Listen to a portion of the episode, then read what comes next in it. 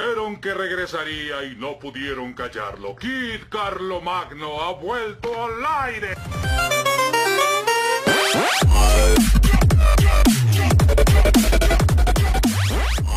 Bienvenidos a Kit Carlo Magno, de vuelta al aire. donde hablaremos sobre información variada y temas irreverentes. El día de hoy tenemos dos invitados, que es el Tic y Neri. ¿Qué onda? Bueno, este es el episodio número 3, el cual vamos a titular Dentro de la cocina. Y bueno, entonces, cuéntanos un poquillo de su trabajo, de lo que han hecho. Em, buenas noches, este, gracias por la invitación. Mm, pues creo que, ah, no, no sé, puede ser.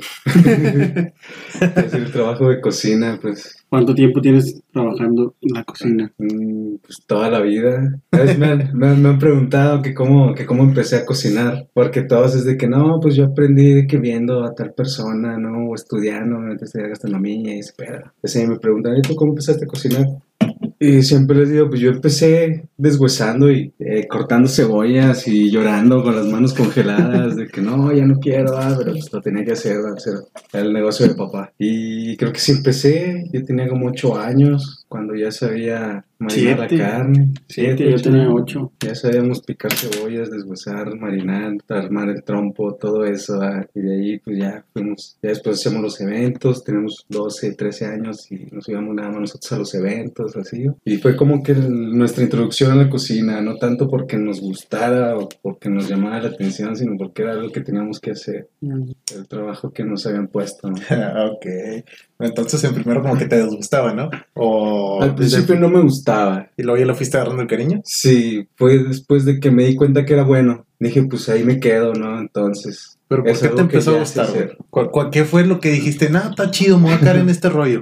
Cuando entré a mi primer restaurante grande, a la Vaca Argentina. Ah, ok. Yo cuando entré al restaurante hacía un platillo, porque yo era más como que de decorar, de hacer montajes y ese pedo. Entonces mandaba el plato a la mesa y ver la reacción de la gente. Ver que les llegaba el plato y todos los platos de fotografía. Que todos le tomaban foto, probaban. Y yo cuando me daba cuenta que les gustaba, era que probaban y asentían con la cabeza, eh, hacían la seña, ¿no? Porque estaba chido. Y eso fue como que lo que me hizo agarrarle el gusto, más que nada. El ver que yo hacía, yo preparaba algo, la gente lo probaba y le gustaba. Y pues de ahí, ¿no? Fue, fue- fue como que... Ok. E- Era como, se podría decir como que sin que te lo dijeran a ti Síndrome de mismo. Estocolmo. Nah, era, era como sin que te lo dijeran un, un reconocimiento, ¿no? Más que nada por las facciones. Aunque Sí. no fueran y te dijeran, eh, güey, te quedó con madre. El solamente el verlos, cómo lo están disfrutando, era como el reconocimiento, ¿no? De que, sí, de el ver que aceptaban el plato y que se lo comían y no dejaban nada. Ok.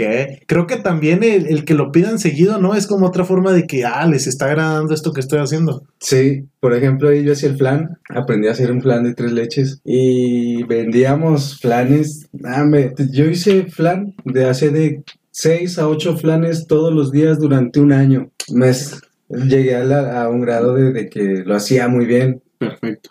Sí, salía perfecto, tú veías el flan, nah, hombre, el mejor de todos, ¿verdad? Entonces era lo que vendíamos y todos pedían el postre y el flan, todos querían flanes, todos, todos. Y sí, pues ahí también te dabas cuenta que lo estabas haciendo bien. Ok. Y si sí, si notaban un, un cambio cuando lo hacía alguien que no fuera tú, o solamente tú eras el encargado de hacerlo. Sí se nota. Sí, sí, Sí. sí, llegaron a decir, eh, este no sabe igual que el que pedí la vez pasada, o, o nunca es como así. Pues no tanto de que la gente lo dijera, Ajá. pero entre nosotros mismos también nos dábamos cuenta desde cómo se veía. Ah, Ah, ese no lo hiciste tú, ese lo hizo alguien más, ¿verdad? Y sí tocaba que pasara eso porque llegaba gente nueva que teníamos que capacitar, entonces yo les enseñaba cómo hacerlo, pero no les quedaba igual, porque no tengo ya sé de 6 a 8 diarios durante todo un año. Mm. Entonces, pues sí, sí se nota la diferencia. Es que hay como que, pues como en todo, ¿no? Como que cada quien tiene su toque, ¿no? Y su estilo. Sí, sí, eso Porque sí. aunque sea lo mismo, quiero pensar que, pues ahí tú tienes tu, tu forma de hacerlo. Y aunque la otra persona quiere imitarle, pues le va a salir distinto. Sí, sí, eso siempre, siempre pasa. O sea, cada cocinero tiene su, tiene su toque, tiene su forma de preparar algo, la, la forma de finalizar un plato y servírtelo, ¿no? Porque hasta de cómo se sirve, ¿verdad? Hay, hay muy- hay muchas formas de servir un plato y cada cocinero tiene su forma. A pesar de todos hacer el mismo, siempre lo vas a notar diferente. Mm, También cada quien le echa de su cosecha, ¿no? Sí, o sea, que yo me lo hacía así de tal forma. Pero le voy a poner una, una fresita, lo voy a decorar con cajeta y con nuez. sí.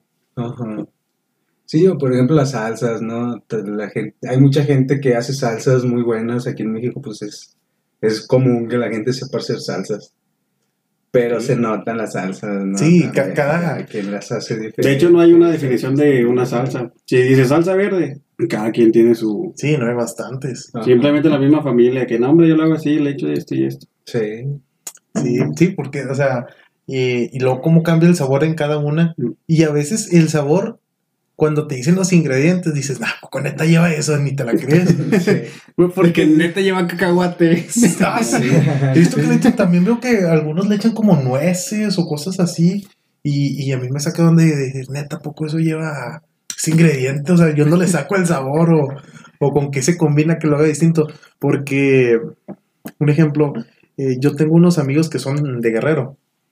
Y allá ellos eh, usan mucho una salsa que se llama Robertina, que, que es verde, una salsa verde. O sea, tú la ves y parece guacamole, pero en realidad es chile, solamente un chile, eh, eh, ajo, cuarto de cebolla, todo bien dorado. Lo metes a la licuadora, le echas tantito eh, cuestión de, del de pollo, ¿cómo se llama? Consomé de pollo, sal, la mueles y queda.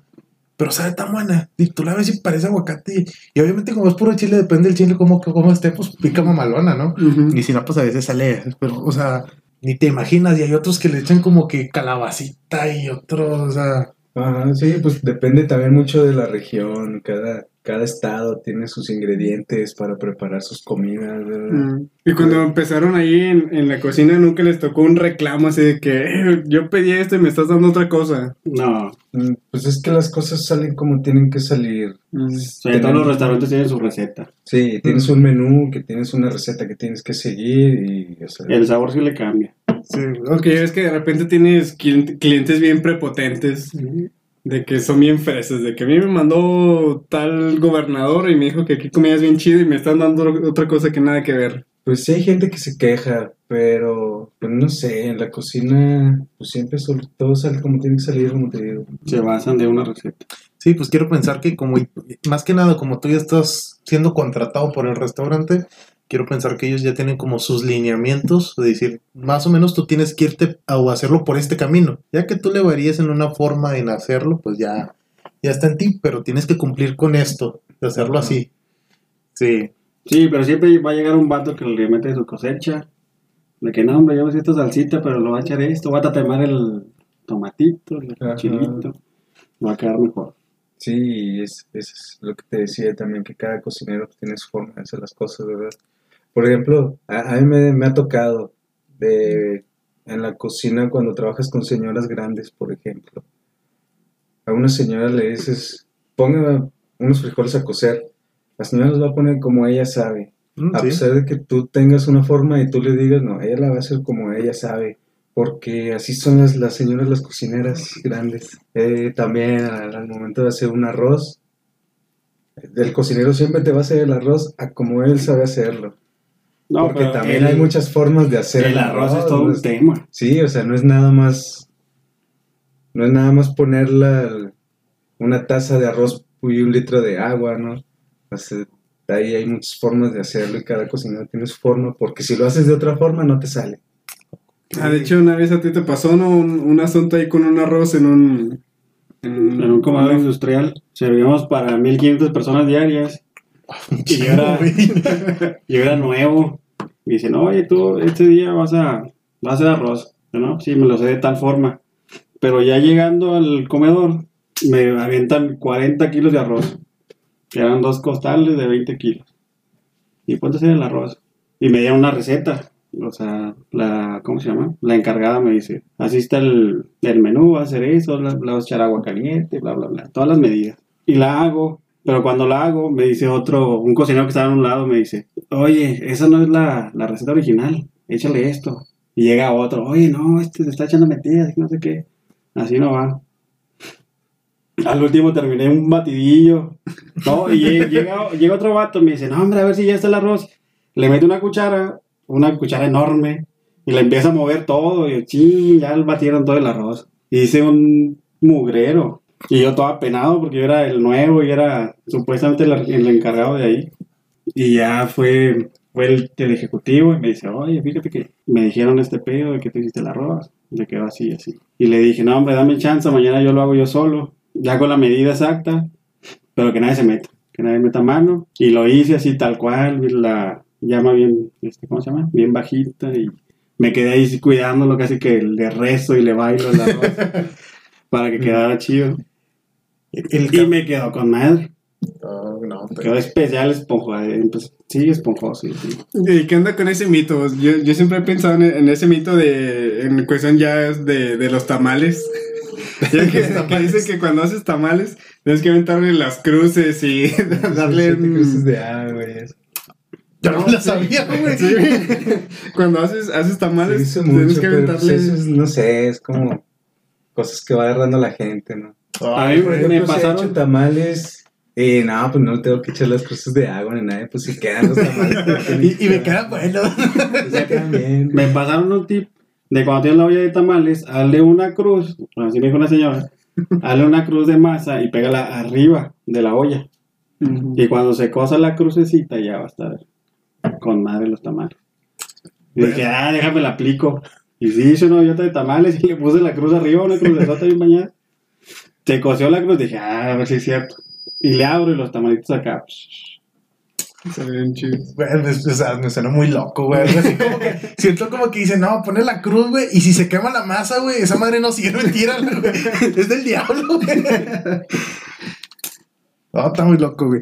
Y si está muy diferente o, o- o cambia la dificultad de manera muy cabrona para cocinar en, en proporción pequeña a, a lo como tú dijiste, sea 1500, Millones personas. ¿qué es más difícil? ¿Para más o para menos?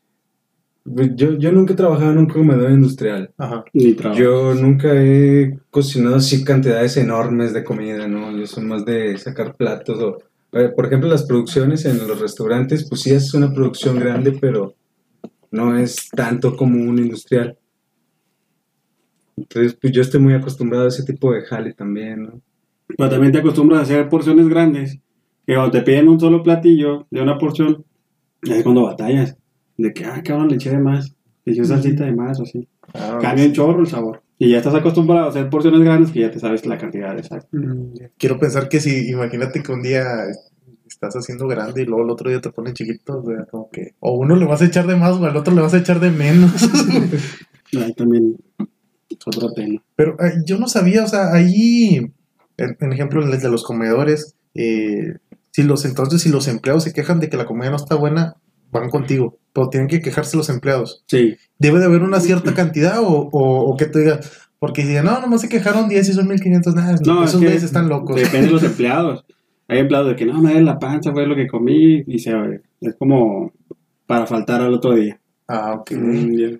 Pero se tiene que quejar como, cuando, cuando yo estaba ahí, como 15. Si se quejan 15 de que, ay, me da el estómago, ahí ya es. De que checa la comida. 15 de 1500, güey, es bien poquito, güey. No, como quiera. O sea, si va, con que vaya uno, ya lo estás pensando que, ¿qué le eché? ¿Qué hice? Pero sí hay, se tiene que quejar como 15 personas para...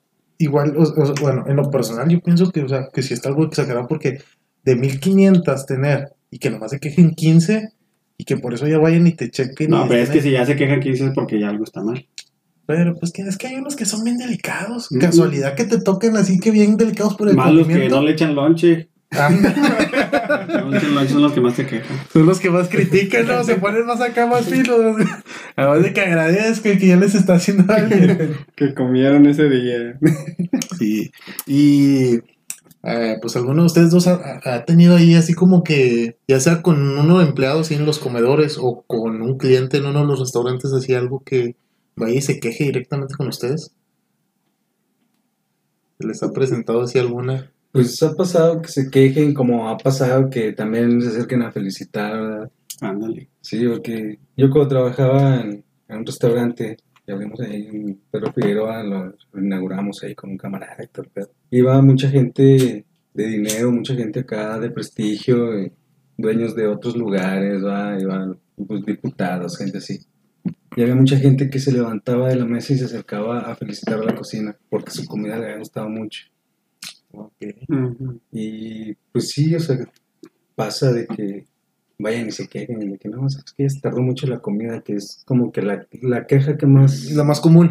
sí, lo más común en la cocina, que ya, Ya. se tardó la comida. En días festivos está. Es un pedo los días festivos. Ajá. Sí, o que tienes, Tienes el restaurante lleno y gente esperando afuera. Ah, sí. Y uno acá en la cocina, no. trabajábamos en un restaurante donde cabían 300 personas sentadas. No manches. Se llenaba tres o cuatro veces al día en ese tiempo. Y un ejemplo allí, en, en esos restaurantes donde hay mucha gente, ustedes tienen la presión de que tienen que sacar la comida y no tardarse tanto. Sí, porque tienes, eh, 40, tienes 40 comandas arriba y estás haciendo todos los platos, o sea, como van saliendo, va saliendo, lo estás haciendo y ya te quedaron otros dos o tres iguales y ya lo estás montando también, entonces, o sea, tienes que estar bateando todo el tiempo, aventando y aventando platos, ¿no? Y ahí no ni tienen... chance de ir al baño. No, pues sí. Ni, no, ni de Y a veces ni siquiera comemos, estamos en la cocina y ni siquiera comemos. ¿Y cómo manejan ese estrés? Pues creo que tienes que estar muy preparado también, te tiene que gustar mucho la cocina, porque si no, no vas a aguantar. No, no llega un punto en el que hicieron tanta comida en el día que están enjaquecados y ya no Sí. quieren ni comer ustedes mismos. Dicen, hambre, sí con el puro olor. Sí pasa, Me ha pasado cuando hacíamos eventos de chavillos. sí, Hacíamos los tacos, los eventos. Hacíamos tres, cuatro, cinco en un día. Y te das cuenta en la noche, a las 12, una de la mañana. Oye, no he comido, pero no tengo hambre. Ajá. Es por eso de que andas todo el día ahí en friega, cargando, instalando y preparas, que hasta se te olvida que tienes que comer. Sí, no, yo quiero pensar que con el mismo olor, ¿no? Dices, nada, se te revuelve el Sí. estómago, así de que... Sí, porque cuando sales de la cocina, pues hasta tú mismo hueles a, Sí. a, la- a todos sus vapores, a la grasa, a la- todo, Pero- todo lo de la cocina. Cuando estás este, acostumbrado a trabajar así, sales con un camarada, sales a un barecillo o algo y, eh, hueles un chorro de comida. Sí. Y tú ni en cuenta. Ajá. Pues, ¿Qué tan, qué tan Cuando te toca la freidora, me toca en freidora, siempre sale saliendo a grasa. Y es cuando menos te dan ganas de comer. estás O en la parrilla. Ajá. En la parrilla es oler carbón todo el día. Todo el día, más si estás 12 horas en un restaurante. Oh, no. Los turnos son muy largos, entonces ahí... Sí. ¿De cuántos son más Sí, o menos? los cocineros tenemos hora de entrada, pero no tenemos hora de salida. Y se es lo que mucha gente no entiende. Muchos de los que salen de las escuelas llegan a los trabajos y piensan que es un turno nada más de ocho horas, que es algo así como que muy... Piensan que van a ser los chefs, que es un trabajo relajado, pero ya estando ahí hay mucha presión encima. Entonces hay gente que entra y así como entran se salen y no vuelven a la cocina. Yo creo que la mayoría de los que estudian gastronomía no se dan cuenta hasta que entras a una cocina y es una friega. Ajá. Todos creen que van a ser Gordon Ramsay, así. Sí, Van a ser famosos Sí, no, pues es que... en la tele. Creo que en realidad creo que eso pasa en como que en cualquier trabajo, ¿no? Los que estudian piensan que va a ser así como en la escuela Ándale. y luego llegas y ves la presión y ves el que te estén diciendo y todo y, y es como que ¡pum! golpe la realidad. Y, y ahí, ahí ustedes que dicen que tienen hora de entrada pero no de salida, el pago igual sigue siendo el mismo, no importa la hora que salgan o, o, o sí. Pues hay ciertos incentivos también, ya depende del lugar en el que trabajas. Sí, ya depende del restaurante. Sí, porque hay restaurantes donde sí no te pagan nada de las extras y se te, te hacen muchas, muchas largas para no pagarte. ¿no? Lo chido de los restaurantes son, no es el sueldo, son las propinas. Sí. Mm, ya. Todo se mueve con propinas en el restaurante. y, también Hasta para los sueldos. Y también les dan a los chefs de las propinas. Sí. Ah, yo no sabía eso. En la cocina el que recibe las propinas es el chef y él las reparte. Así debe de ser. Y ahí cómo se reparte o cómo está. No, hasta con los de RH. Ajá. Con los de RH van y de "Eh, te toca tanto de propina, tanto, tanto, tanto. Pero esos ni hicieron nada. También les toca así, abreviado. No, fíjate que hay restaurantes que son los que más sacan de propina. Ah, Un ejemplo así como que ustedes han visto, más o menos, un entre lo que he visto, más o menos así se saca de propina.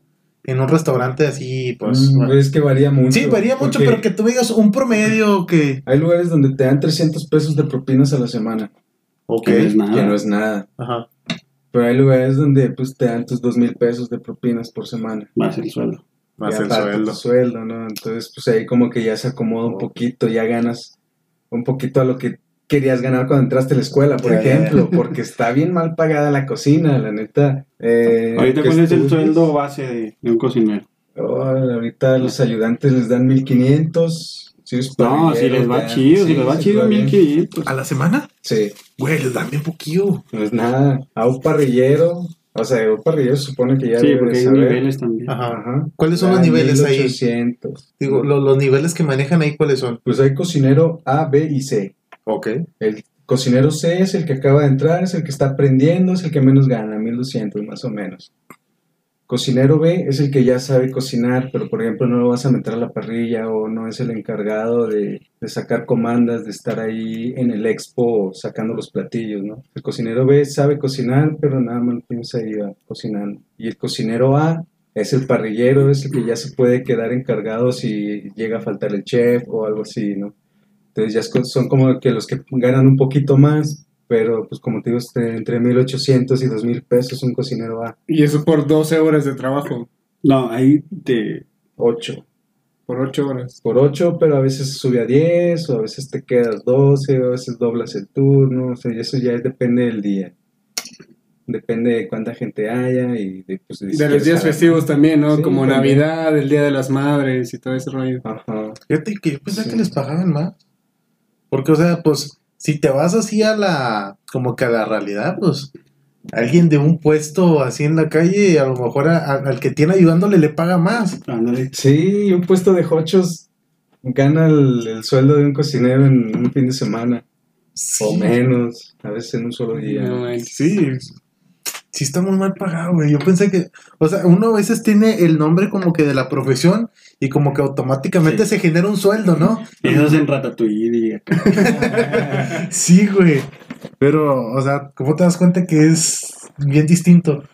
Porque creo que, de hecho, no solamente ahí, sino también en otras profesiones, creo que hay algunas están como que mal pagadas porque a veces ves que a un... ¿Cómo se le puede decir, güey? A alguien de una fábrica, güey, a un empleado general, a veces traen mejores sueldos. Sí, te digo, lo que más se maneja acá son las propinas. De que hubo tantas ventas, tienes tanto de. ¿Cuánto es lo que han visto más de propina? Uf, en diciembre están con madre las propinas. Como cuánto dices, esto es lo más que yo he visto así, que es ahí, que me, que me han dado a mí.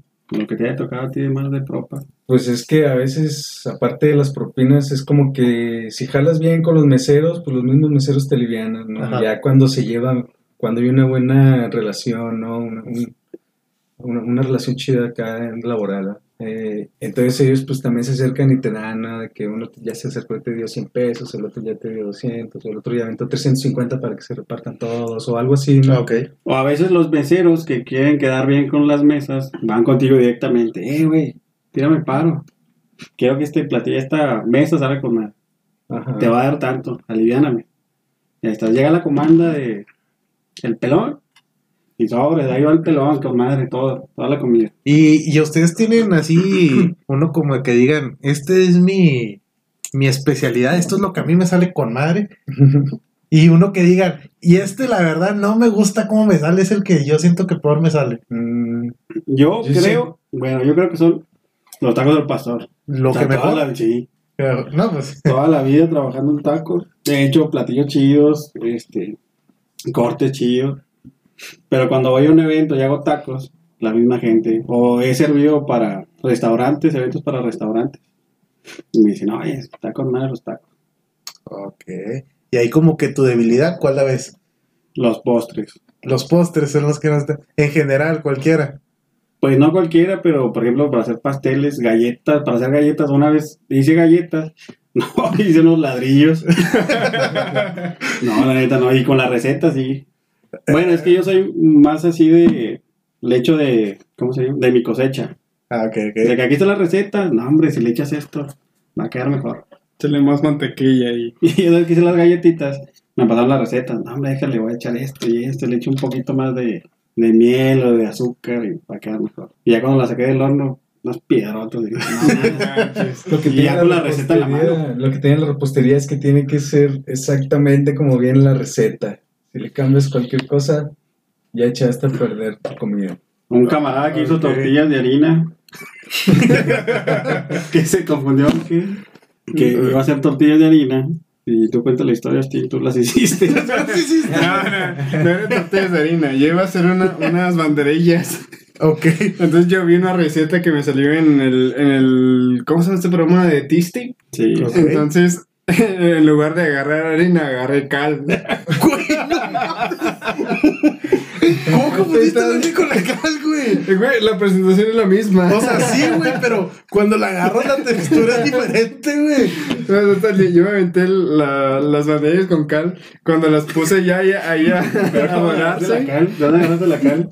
mi suegra la, la tenía ahí en, en- en la casa. En la, en la estufa. no, te- tenía un, alma- un almacén y de ahí agarré la, la cal, según yo, de la harina. Me las aventé y ya la estaba dorando. Y, ah, chinga, ¿por qué se les cae todo encima? No, pues igual y, la cagué en otra cosa, ¿no? Y ya cuando las saco y las pruebo, sabían bien feas, pero feas, pasadas de lanza. Y ya, ya hasta el otro día mi suegra me dijo, oye, ¿quién hizo tanta cal ahí en la mesa? ¿Quién hizo tanta? Yo, ah, pero ¿a poco es cal? Yo creí que era harina. Desde ahí te diste cuenta No, que las banderillas no te salen, güey, pero el yeso te sale con madre, Está güey. bien chido. Haces una casa de banderillas. Está muy cabrón confundir la cal con la harina. No, sí, güey. Eh, Cuando quieren que. Ahí que curras un pocito, no, güey, más de hacer. eh, Te avientan las banderillas, güey. Ahí se la pego. No, sí, güey. Y tú, Tic, ¿cuál es ahí tu, tu plato especial y cuál es tu debilidad? Pues, como te digo, creo que la repostería es lo que se hace más difícil. Pero, bueno, el pan, más que nada. El pan no batallo mucho, estoy aprendiendo todavía.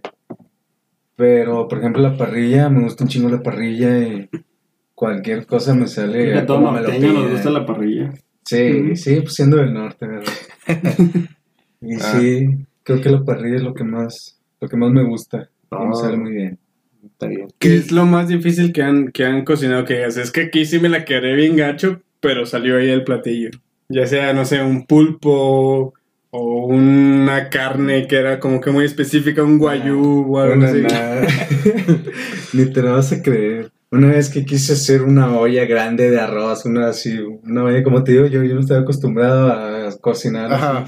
Pues ¿sabes? tuve un evento, yo trabajaba en un hotel en Parras, yo era el chef de ahí, el encargado. Entonces tuvimos un evento, eran como 70 personas, así. Y hice el arroz, pues yo hice como para 100, 150 según yo.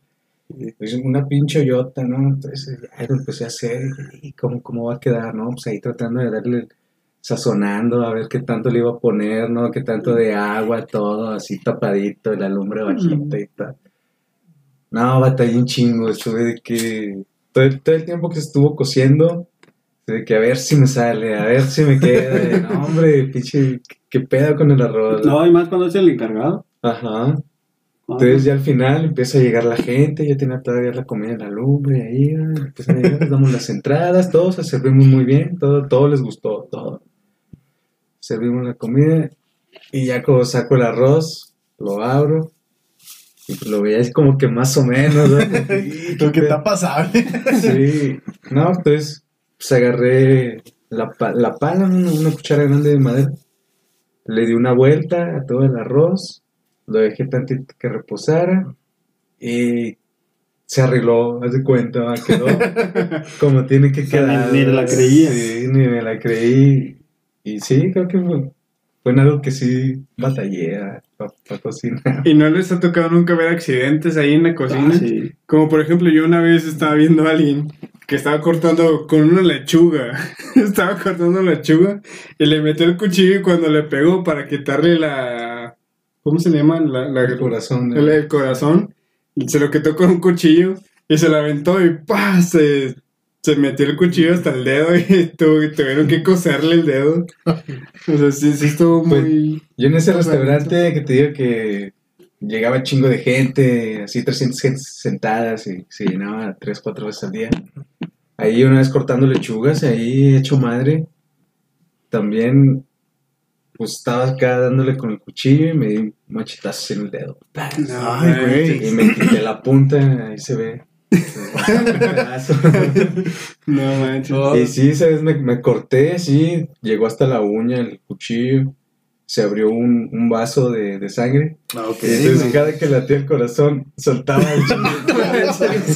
el chorro de y sangre. pues así me corté y vi mi dedo. y, ¿Qué pedo? Así empezó a sangrar, lo metí al agua, así me traté de enjuagar, traté de, detener la sangre, pero no brincaba así. Entonces ya llegó el chef rápido con una venda, me empezó a, pero me puso así toda la venda en el dedo, me empezó a vendar y entonces se empezó a llenar de sangre y me llevaron al hospital. La vez que te quemaste la me, mano, me tuve que, me tuvieron que, me pusieron tres puntos nada más, pues sí, donde unieron el dedo, lo que No faltaba, pues como no llevaba la, no llevaba el pedazo, lo que hicieron fue unir la parte de arriba del dedo a la punta con la del lado que faltaba para cerrarlo, ¿eh? y así fue como me dejaban el dedo. No, a ti no te ha tocado ver hay accidentes en Sí, el... varias. O sea, que me han pasado a mí varias. También la que hice más tarde que me quemé la mano con la freidora. Esa estaba, era, ya, había- ya habíamos terminado, estábamos cerrando. Entonces le estaba sacando la basurilla ahí al- a la freidora, que se le queda así como que encima. Estaba sacando así con un colador. Y ya le estaba pasando una espátula hacia la parte de delante de la, de la, de la freidora. No sé cómo se atoró la espátula y se me resbala. Y metí la mano en la freidora, se me metió. Ah, y la saqué así rápido, ¿no? Entonces, cuando te pasa así de que te cae aceite o así, o sea, porque sí pasa seguido, pues te quema, pero pues te quitas y, y ya, pasa y sigues jalando. Entonces, esa vez quise hacer lo mismo. madre, me quemé así, entonces dije, no, pues se me quita, pues no bajaba al- lo caliente, porque siempre, sí, como que sientes que baja, ¿no? Ajá. Ya se alivian. No bajaba lo caliente, sentía la temperatura, entonces lo que hice fue quitarme el aceite y cuando hice esto se me vino la piel de, de los dedos hacia Ah, adelante. no manches. Y ya me vi de que chingas, me quemé los dedos, ¿no? Y así estos tres, estos dedos los tenía quemados. Güey, Y también me llevaban al hospital y con unas tijeritas me quitaron la piel, Ay, así, no manches. pedo, pues, unas pomadillas y así anduve. güey, qué colero, güey. Ajá, pero pues eso fue por un Te descuido. acostumbras, te acostumbras a las Sí, yo una vez, y una vez eché pollo, güey, en manteca y me saltó manteca y se me hizo una güey. Mañana, güey. Imagínate la freidora, güey. Ah, güey, está cabrón, güey. De hecho, no soy cocinero, güey, pero de niño me pasó algo en la cocina, güey. Muy pendejo, güey. Pa- Para esa edad yo lo, lo, lo creía así como que pues, lo estaba haciendo bien, ¿no? Eh, me acuerdo que mi mamá me pidió que le calentara agua, güey. No, Y yo prendí, prendí la estufa, güey, y puse un vaso de plástico, güey, para calentar el agua. Cuando fui que se empezó a deshacer, yo, puta. Yo, mamá, ¿qué pedo, qué pedo? No. Ahí fue cuando me enteré, güey, que, que el plástico se quemó. Pues yo, yo vi una vez un experimento que cocinaban un huevo en un sartén de papel. O sea, hace como un sartencito de papel así en papiroflexia. Ah, ok. Y ponen un huevo adentro y lo ponen a cocer. Entonces, según el experimento, el huevo se cose a una temperatura más baja de lo que el papel arde. Ah, ok. Y por eso se puede cocer, pero no lo pruebes porque sabe la verga. No, pero fíjate, hace poco hice banderillas para los niños. Tengo dos niños. Sin cal. No, ya. caen. Güey, ese toque mágico, güey. Le, dan toque. Hice unas banderillas y estaba con madre en el aceitito, una, otra y otra. De repente dejo unas, pero así bien gordas, con el, la harina y ese pedo del capeado. Los dejé, yo lo estaba así viendo de que, que se cocieran con madre. Y en eso salta el aceite. Pero con madre. Salta el aceite y me cae en la cara. Así como dice el Jonah, no, hombre, nada, más me quité el aceite. Cuando me quito el aceite me empieza a arder toda la cara. Tiene una, haz de cuenta el pinche Mike Tyson. toda la cara, yo no, una pinche banderilla me hizo eso. No manches. De hecho, yo Una tenía- vez- Bueno, dale tú, güey. Una, una vez estaba morrillo y mis papás estaban trabajando en, en el club de Tania y yo llegué de la primaria y ahí estaba de que no, pues yo me voy a hacer de comer. Me quité la camisa, yo bien macho. Voy a hacer un, un huevo. No, güey, es el Pero ¿por qué peor error de la vida. No sé. No, pero. Hacía calor. No, fue como que. No, voy a yo sin camisa. Yo cocino sin camisa, voy a aventar a ver qué sale. Me hice un huevo, fue el peor error de mi vida, güey. Cuando, cuando lo estaba haciendo empezó a brincar todo el aceite, le había echado, le había echado un chorro de aceite y todo me empezó a brincar. Yo, ah, no mames, ¿dónde lo pago? Y cada que me acercaba a pagarle, me brincaba todo el aceite en el cuerpo. Güey. Nunca lo haga nadie, eh. Güey, una vez en, en una peda, güey, un compa y anda bien pedo y traía un chingo de hambre, güey. Luego el vato dijo, no, me voy a guisar algo. Luego le dijeron, no, pues date, güey, vete a la cocina. No, güey, pues la atascó ahí un chingo de aceite al sartencito, güey. Y le aventó un chingo de chorizo, güey. Quería hacerse No. un huevito con chorizo, güey. No le saltó un pedazo de chorizo al ojo, güey. Se le metió, güey. Güey, lo tuvimos que llevar a urgencias, güey. Traía No, un, pedazo de aquí de chorizo. Y no se lo podía sacar, güey. Todo bien mamón, güey. Tú fuiste una vez que hicieron un borrego con el gordo No, creo, no, creo que en el lavado. Cuando estábamos morrillos, 15, 16 años, nos juntábamos un chingo en el lavado del gordo. jalamos en el lavado. Era el punto para ir a pistear. Estábamos morrillos y llegaron unos vatos del rancho, camaradas del gordo. Y llegaron a un borrego. Y ahí un vato dice, no, ya sé matar borregos y no sé qué. Yo soy de rancho.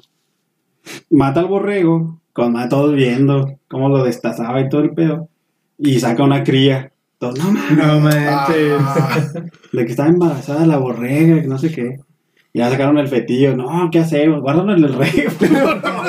Queriendo revivir al feto. Y yo, no, ni de pedo, ni de pedo. Vamos a empollarlo. ponle la gallina, güey. Yo hubiera hecho unos taquitos. güey. Y haber dicho Y todos no. así, un camarada llorando, el charmito. También es de rancho el vato. Y dice, no, ese borrego está más caro, que no sé qué.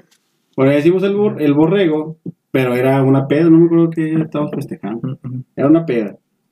El refri, tenía un refri de corona lleno, lleno de mugrero. Y andábamos todos en la peda y dejaron el, el ataúd hacia el fondo. Y que no, que se casa el ataúd que ocho horas, no sé. Estábamos desde el, desde mediodía. Agarramos la peda con madre, pusimos música. Camarada tenía grupo de música y tocando y la madre también tocaba las tumbas y la madre. Ahí tocaba la guacharaca. Neta, sí, pues ya pedos y nos poníamos a tocar. Cante y cante, toque, toque. En la peda y se nos olvida el borrego. Eh, que el borrego. No, hombre, ya está, vamos. Abrimos el ataúd. Un chorro de humo. Un chingo de No humo. manches. Pues no, deja que se vaya el humo. Y el humo se convierte en lumbre. un flamazo así, pero con más. No, no mames, así quitando pestañas y la madre. Y ya se acabó ese pedo y vimos al borrego. Pero el borrego ya está calcinado. No, no mames. Y el Charmy, no mames, la cría, que no mames, la mamá. Llore, llore. Esto, pobre borrego. No, güey, No te. De hecho, a mí, güey, eh, hablando de cocina, tiene que ver, ¿no? y no recuerdo si era, si era, iba a ser día último, güey, iba a ser Navidad, güey. Pero y nos juntamos ahí los, los compas, güey, en el bar. Y pues íbamos a hacer pollo, güey. Y íbamos a hacer un menudo. No, pues estábamos ahí en un patio, güey, todos pisteando y nosotros mismos nos lo íbamos a aventar, güey. Y se va la luz, güey se fue la luz. No se veía nada, güey, más que lo de la lumbre, ¿no? No, güey, pues ahí estuvimos, güey. Disque haciéndolo, güey, y andábamos pedos, güey. Y luego eh, el vato ahí que estaba haciendo, el primero, güey, pasaron dos cosas ahí. El primero que estaba haciendo el pollo, güey, dijo, eh, ya quedó, güey. Y un vato que traía hambre, no, sí, güey, dámelo, no, empezó a comérselo, no. No. O sea, eh, güey, sabe con madre, güey, pinche pollo, güey, ¿con, con qué vas a sonaste, güey? Y el otro, güey, andaba haciendo el menudo, güey. Y el ojete, güey, no nos dijo, güey, que se le cayó una cajita de clavos, güey. No manches. Clavos güey. Le cayó los clavos al menudo, güey. Pero ¿De clavos, clavos de. Clavos para clavar, güey. Pues está- clavo de olor. No, güey. Para acá, para clavar, güey. Digo, estamos en un patio, güey. Y tenía como que herramienta, güey. Y el vato donde andaba ahí manoteando, güey, pum, tiró la caja de los clavos, güey. Nomás sacó la, la, la de cartón, güey, y la tiró ahí, güey. Y no nos avisó, güey. No, güey, pues regresa la luz, güey. Y cuando regresa la luz, güey, lo primero que vemos es al vato que traía el pollo, ¿no? Así. Ah, güey, todavía no güey. No mames. Estaba crudo, güey. El bicho, güey, tenía toda acá escorriendo. Ah, yo creo que por el clavo. No, no, güey, no, era, eh, primero fue el del pollo, güey. Y luego estaba acá todo y la, no, no, que estaba con madre. Sí, güey, estaba con madre. ¿Por qué, güey? Los había visto, güey. No, y luego después, güey, dijeron, eh, ya el menudo ya quedó, güey. Empezaron a servirnos, güey, nomás se escucha pa, pa, pa. Y luego estabas comiendo, güey, y de repente sacaban los clavos, güey, de la cuchara. Güey, se veía bien mamón, güey. Porque mm, así como... Como en el pinche, en el episodio de Malcolm, güey, que están comiendo los panqués y le sacan los pelos, güey. Pero nosotros le sacamos los clavos, güey. y, los- y luego eh, estaba el vato, eh, güey. Pero lo juntan ahí, güey, porque el jefe me va a regañar. y, güey, lo estábamos poniendo ahí, güey. En la cajita otra. Sí, güey, no. Entonces no pasó nada, güey. Imagínate cómo güey se le ido el pinche clavo, güey. No, está cabrón, güey. Y, y ahí, güey, la cuestión para ser cocinero, güey, eh, ¿qué onda? ¿Cómo está el trabajo, güey? ¿Es difícil conseguirlo? ¿Es fácil? ¿O cómo está ahí? Yo ahorita creo que es fácil. O sea, cualquier vato que va y... No, es que, por ejemplo, hay restaurantes que ya no contratan cocineros. De que esta está, está la chava de losa. Vete, ponle a que te ayude. Para no contratar, para no pagar más. Contratan a la... Sí, a los empleados de ahí, a los stewards que le dicen. De que mete al pinche negro que se, que se enseñe, enséñalo.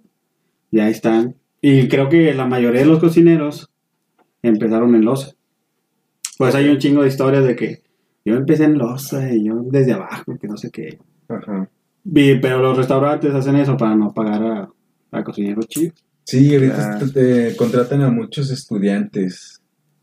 Para que hagan las prácticas también. Sí, para, para pagar menos también. Sí, pues quieren ahorrar el pago. De hecho, güey, a mí me pasó de que yo trabajaba en, en un, en un hotel, güey. De hecho, está aquí, pero eh, estaba en el, en el de Monclova, el, el Holiday Inn. En Monclova lo rentan para hacer eventos, no sé si es de aquí también. Y a mí me metieron a trabajar y trabajaba en la loza, pues ahí lavando. Y ya de cuenta que ahí, pues la comida ya estaba hecha. Ya nomás, cuando nosotros llegábamos, estaba como en unos unos hornitos, ¿no? Ahí ajá. calientitos, ¿no? Y nomás estaban los de la loza, estaban los meseros y estaban los que la hacían de ahí para servir las bebidas. Güey, y la, la raza era... Lo primero que te decía, güey, siempre jugando, güey, que te decían, no, si tienes hambre, güey, había un bote, güey, eh, pues donde caían los desperdicios y los echaban, güey. Le decían, no, pues si tienes hambre, güey, pues de ahí agarra, güey, no hay pedo, que no sé qué. Pero, güey, todos sabían que era broma, güey. Le dijeron a un vato, güey, que estaba ahí, güey, se la creyó, güey. Y en despistadillo, güey, estaba lavando los, ahí los trastecidos, güey, los dejó y luego se sacó el bote, güey, y empezó a agarrar así con la mano comida, güey. Le empezó a comer, y, güey, hasta que lo vio. Ahí él le cargó, le dice, ¿qué estás, güey? No, pues es que me dijeron que de aquí se podía comer y traigo un chingo de No. le dijeron, no, güey, no mames, güey. Le decía, nos comemos los platillos que dejen, güey. Siempre dejan de más, güey. Pero se vio bien, mamón. Ahí todo despistadillo, güey. Agarraba y así comiendo de la basura, güey. No, acá siempre nos batean a los nuevos. Llega nuevo, está haciendo caramelo. Eh, pruébalo. No manches. Y llegan todos los, es todos los morrillos llegan y le meten el dedote al caramelo. No. Y el caramelo, no, te, te cose el. Sí, el te hace una ampolla. Sí me tocó ver dos, tres camaradas. que- Güey, es que así pasa, tío. El mismo donde yo estaba, pues, o sea, la raza era chida, güey. Y los que estaban haciendo las bebidas, güey, pues como tenían chingos de botellas y todo, pues daban una bebidita a todos, ¿no? No, sobres, güey. Decías, eh, pásame una así, güey, te- ponte ahí, nomás que no te vea la cámara. La chingabas, ¿no? Eh, llegó uno, güey. Y como que le gustaban a ah, pásame otra, y pásame otra, y pásame otro. Güey, se puso bien pedo, güey. Se puso bien pedo, güey. Y no guacareó, güey. ahí. No, güey. Estaba.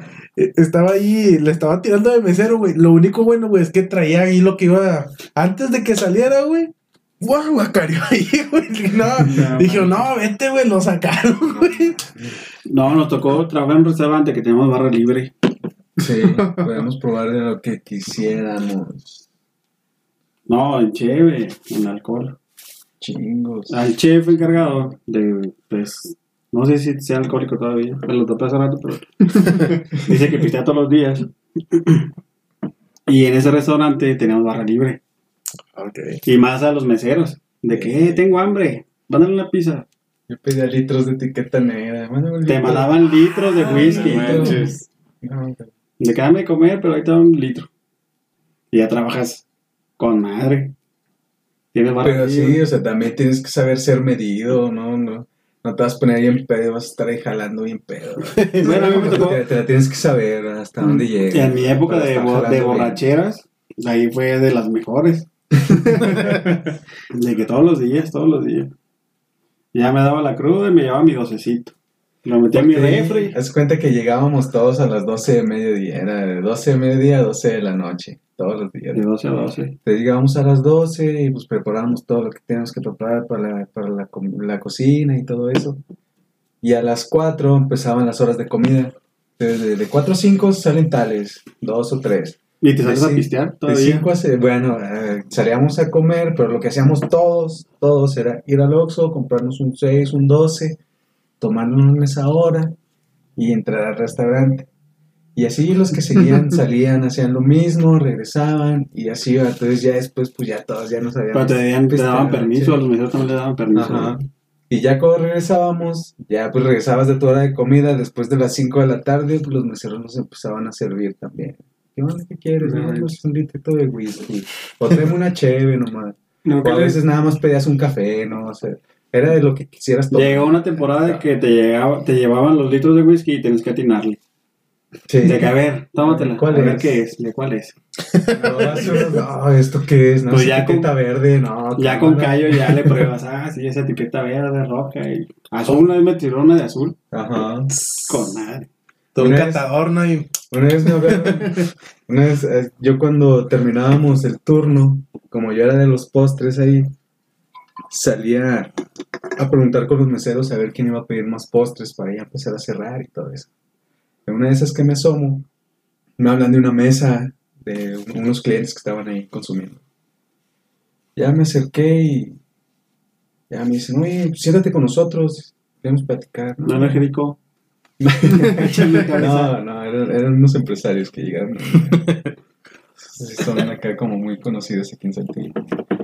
Y me hablaron para sentarme, entonces ya me senté y me dice uno de ellos, me dice, mira, yo no vengo aquí porque esté muy bonito el restaurante o porque hayan puesto ahí la cava muy bonita enfrente o todo eso. Dice, yo vengo aquí porque me gusta la comida. Dice, yo a ti te quiero felicitar porque me gusta mucho todo lo que comí hoy. Y yo, no, pues muchas gracias y todo eso. Y le habla al gerente. Dice, oye, le voy a invitar de tomar aquí al chef para que se tome con nosotros. Sí, sí, no pasa nada. Ya él ya terminó su hora, ya, ya terminó su turno, se puede sentar. No, bueno. Me senté y me invitaron de tomar la reserva familiar de José Cuervo, Mm, extra añejo, Ah, No, manches. perro. de los, de los mejores pistas que he probado. mm, Y sí, una botella carísima, pero pues me la invitaron los clientes. Me tomé Mm. dos shotcitos y no, muchas gracias, ya me voy a seguir mi trabajo. ¿Nunca les pasó de que entre tanta peda de repente se prendían y se ponían pedísimos ya ahí en la cocina? Sí, sí pasa también. Pero trabajaba más chido. Sí, yo trabajaba, yo trabajaba en unos tacos y pues tenía mi planchita y todo así, donde yo jalaba, porque yo era el, pues era el de la plancha, el que hacía todos los tacos y todo eso. Mm, Y abajo tenía unas puertitas. Y ahí pues me compraba unas cheves, se las metía y pues ahí estaba pisteándome una- unas cheves y jalando. Una vez me compré dos doces, bien chiflado, ¿no? Desde que llegué, piste, piste, tome, tome. Y así, ya de rato ya andaba prendido, ahí andaba cada dos, tres pedos.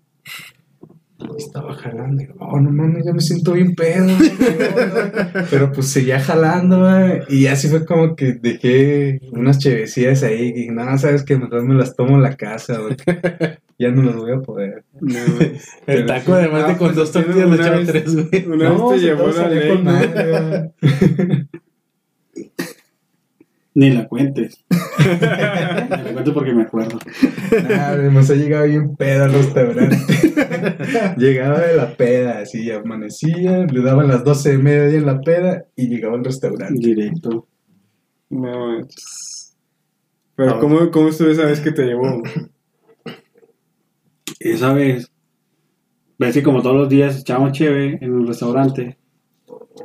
Llegó la hora de comida, la hora de comida con dos camaradas, camaradas chidos. ¿De qué? Vamos al chachos. Ah, pues vamos al chachos. Una cubeta. Échate, es que la hora, así era. Se cumplía la hora y ya te acabaste la cheve, vámonos. Pues ahí nos chiflamos, pedimos una cubeta. Dale, dale, dale, pide otra, pide otra. ¿Qué onda? Pides la otra. Y los otros así como que nos quedamos viendo. No, hombre, pídela. Sí, nos la echamos. Y planeamos un pinche plan siniestro ahí. De que, eh, ¿qué tal si le decimos al chef que ahorita saliendo nos agarra la patrulla y nos vamos al pedo? y, ¿Jalas? Sí, ¿tú jalas? No, Simón. Los tres jalamos. Tráete otra. Se pasa la hora de comida y todo así como que arrepentidos de que chinga. ¿Vamos a ir a jalar o no? No, pues que no. Pues no. Y ese día, sí, salimos del Chachos y nos fuimos a la casa de un camarada y nos sortimos. Ya teníamos todo el plan de que va a hablar la chef, dile que yo estoy encerrado, que a este güey lo agarraron, nos agarró una antialcohol y andábamos pisteando. Ya llegamos a la casa de, del camarada sin decir nombre. El pinche Manuel. Manuel Calderón Castillo. Saludos. Y nos surtimos. De que no, hombre, que, sea una- que valga la pena.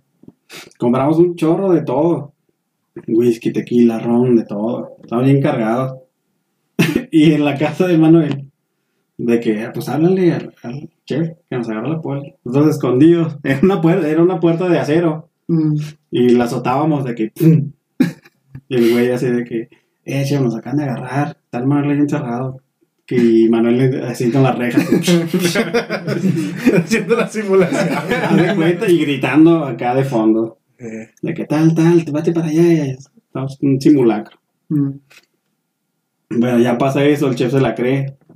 Y dice, ahorita los voy a sacar, ¿dónde están? Y no sé qué pedo. Dime dónde están para ir por ustedes, porque tenemos casa llena. Y está arrepentido de que ching, ¿para qué chingos decimos esto? No, pues vamos a agarrar la más machín. Pero ya andábamos entrados y íbamos a una fiesta. Tenemos una fiesta a medianoche. Y mi camarada le dice, háblale a mi hermano para que nos lleve. Porque no toma era menor de edad y la chinga dice, dile a mi carnal que nos lleve. Al, sí, al pinche destino donde íbamos a pistear. Nos subimos todos al carro, subimos todo. El alcohol así. Y, y vamos a rumbo al poniente. Ahí no sé las calles. Íbamos bien cargados. Y nos toca un retén.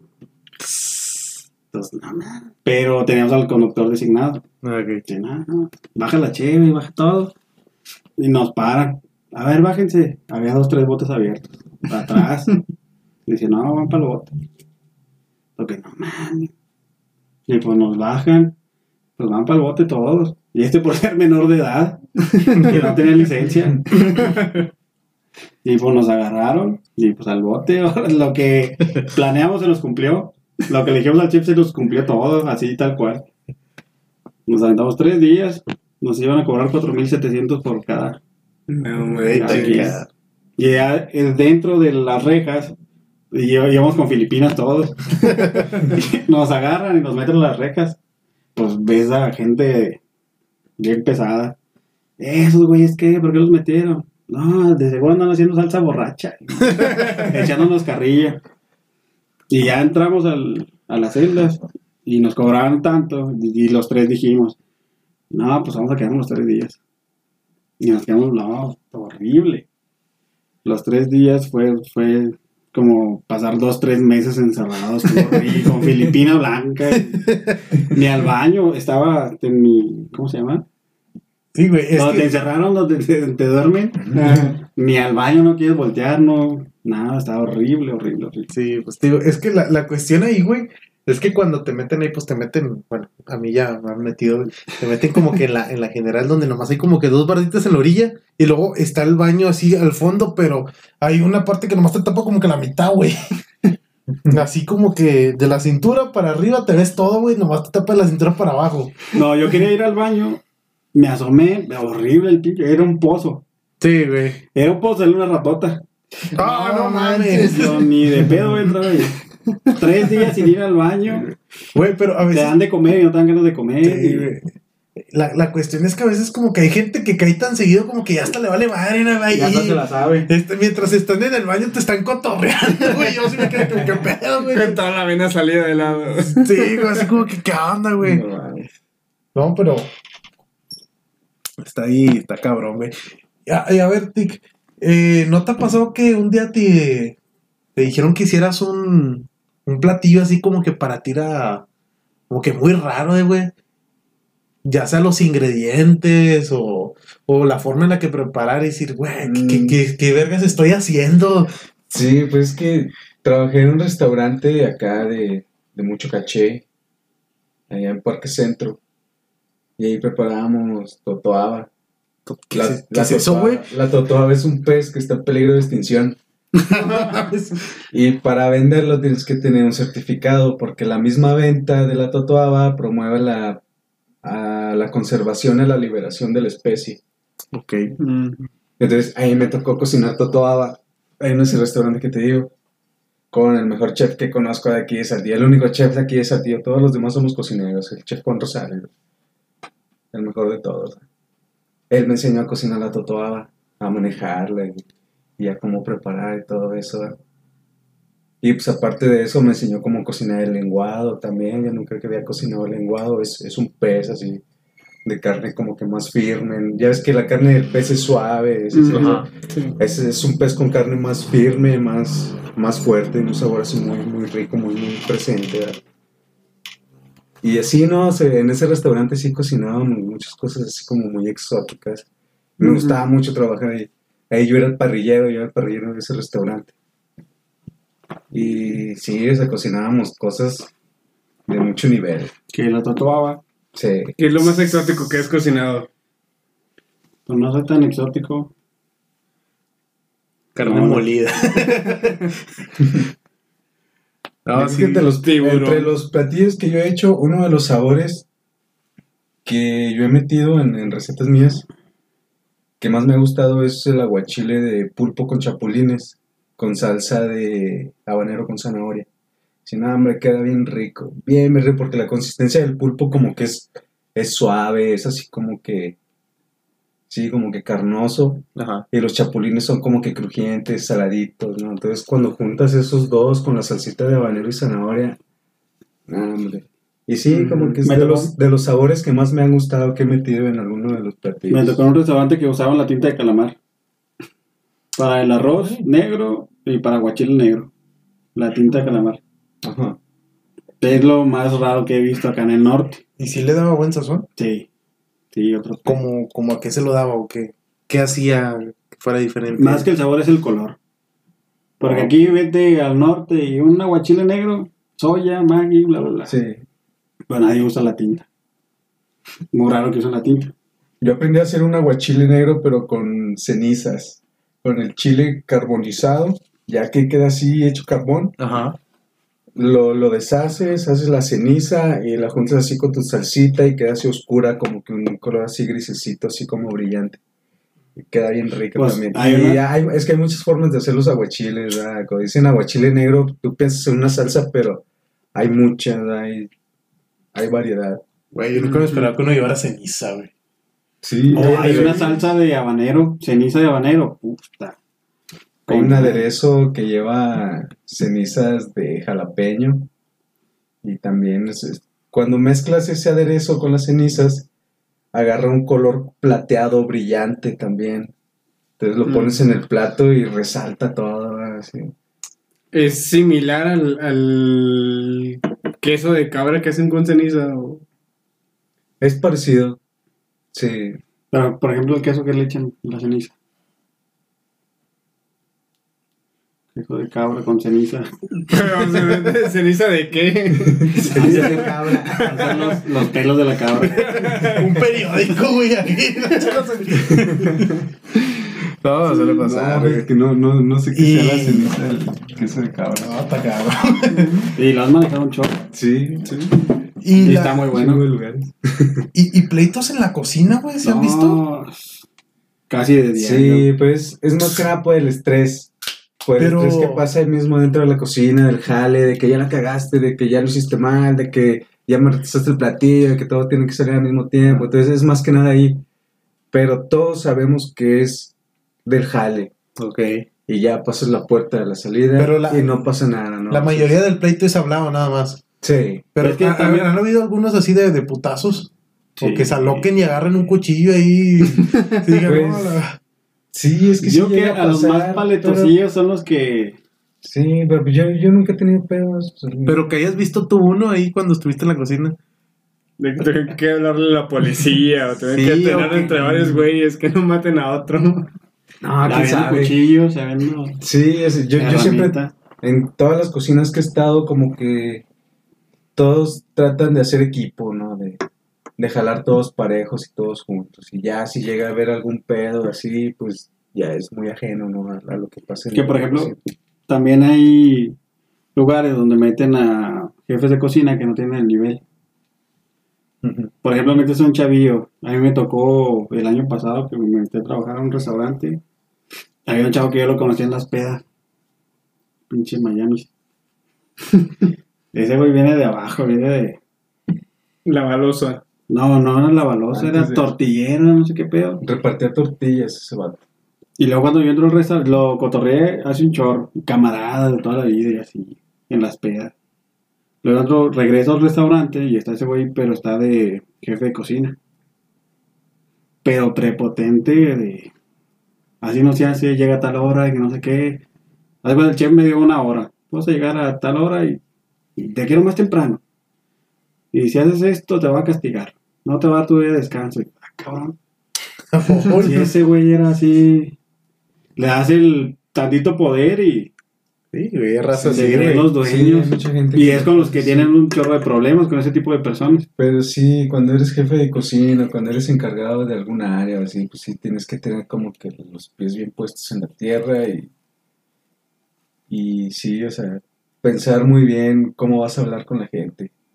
Porque yo, a mí sí me, pues yo cuando he sido jefe de cocina, que sí me ha tocado ser chef en varios restaurantes, eh, pues sí tienes que saber hablar con la gente. No, no puedes, no puedes ponerte mamón, ¿verdad? o sea, puedes ser exigente, pero no te pongas. Y aunque sea chido, la gente se te avienta.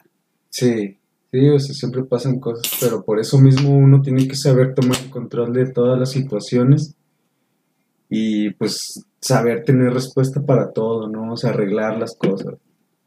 Eso sí. Y también hablar con los cocineros de que, o sea, dame, dame respuestas, no me des más problemas, ¿verdad? Ujú. dame resultados. Bueno, ya para terminar, algo que le quieren decir a los demás cocineros o chefs o incluso a, a los consumidores que van ahí a, a los restaurantes.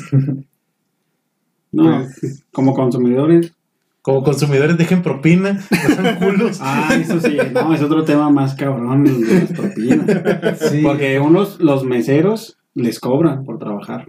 A un mesero le cobran por ir a trabajar. sí, lo No tiene que pagar. Entonces, si tu cuenta, no sé, de mil pesos, pues, tienes que dejar mínimo 100 pesos de propina porque el mesero tiene que reportar un punto para la cocina, ¿no? Tiene que reportar un punto para, para la barra, para las hostes. Entonces, él tiene que pagarle a varios para llevarse su dinero también, ¿no? Él tiene que dar un porcentaje. Y que muchas veces el 40% de lo que gana. Entonces, No si a él le llega una, una mesa que en vez de darle el 10%, que es como que el, el reglamentario para repartir bien, le dan el 5%, él tiene que poner de su bolsa para pagarle a los demás. Ay, güey, eso no sabía, güey. Los que no dejan propina, tienes que... Sí, sí, el mesero tiene que pagar la propina. Está cabrón, eso sí no lo sabía. Ajá. Entonces, pues sí, en, en ese tema, pues sí, nada más que la propina también se gana dependiendo del servicio, ¿no? Entonces, cuando los cocineros son buenos, cuando la barra es buena, cuando los meseros son buenos, pues sí, que, que se deje algo de punto, no algo de propina, porque de ahí es de donde nosotros nos alivianamos. Nuestro sueldo es muy bajo, que tenemos que buscar de otra forma. Y a los cocineros, pues creo que para los cocineros nomás tendría que decirles que no pierdan la pasión, porque es lo que te mantiene en la cocina, tener esa pasión, tener mucha confianza y siempre hacerlo lo mejor que se pueda. ¿Algo que quieras complementar? Ujú. Que dejen propina. El 50. Sí. No, pues fue un tema interesante, güey. Vimos Ujú. muchas cosas que desconocíamos y pues. A mí me tocó ser mesero. Por eso digo, dejen propinas. Sí, yo por ejemplo ahorita, yo soy cocinero de toda la vida, ahorita no estoy trabajando en la cocina y ahorita estoy en la barra de un restaurante. La primera vez que me meto a la barra, pero pues estoy aprendiendo, ¿no? Cosas nuevas. Pero es por lo mismo, porque la cocina no me pagan por lo que sé. Ujú. no, Entonces, pues, pues, sí, eh, hay que ver también, porque trabajamos por feria. Aparte de que sea nuestra pasión, de que sea lo que nos, lo que nos gusta hacer, pues trabajamos por dinero, no tenemos necesidades y estamos inmersos en todo este pedo que Sí, nos güey. exige, ¿no? Estar generando. Sí, güey, pues es que todos hacemos las cosas por dinero, güey. Nadie las hace por gusto, güey. Por más- Son los escritores. Ah, pues. Y los raperos. Sí, los raperos. Nah, pues. eh, un buen episodio y pues seguí aprendiendo muchas cosas acá Sí, interesantes, Y hasta güey. creo que podríamos hacer otra, una segunda parte. algo Dos, así, tres, sí. cuatro. Ahorita se habló como que algo muy, muy básico. ¿verdad? No, pues sí. Hay mucho, hay mucho todavía. Esperemos y estén en otro episodio entonces. Y pues, esto es todo. Y esto es Crónicas con Kid Carlo Magno. Que regresaría y no pudieron callarlo. Kid Carlo Magno ha vuelto al aire.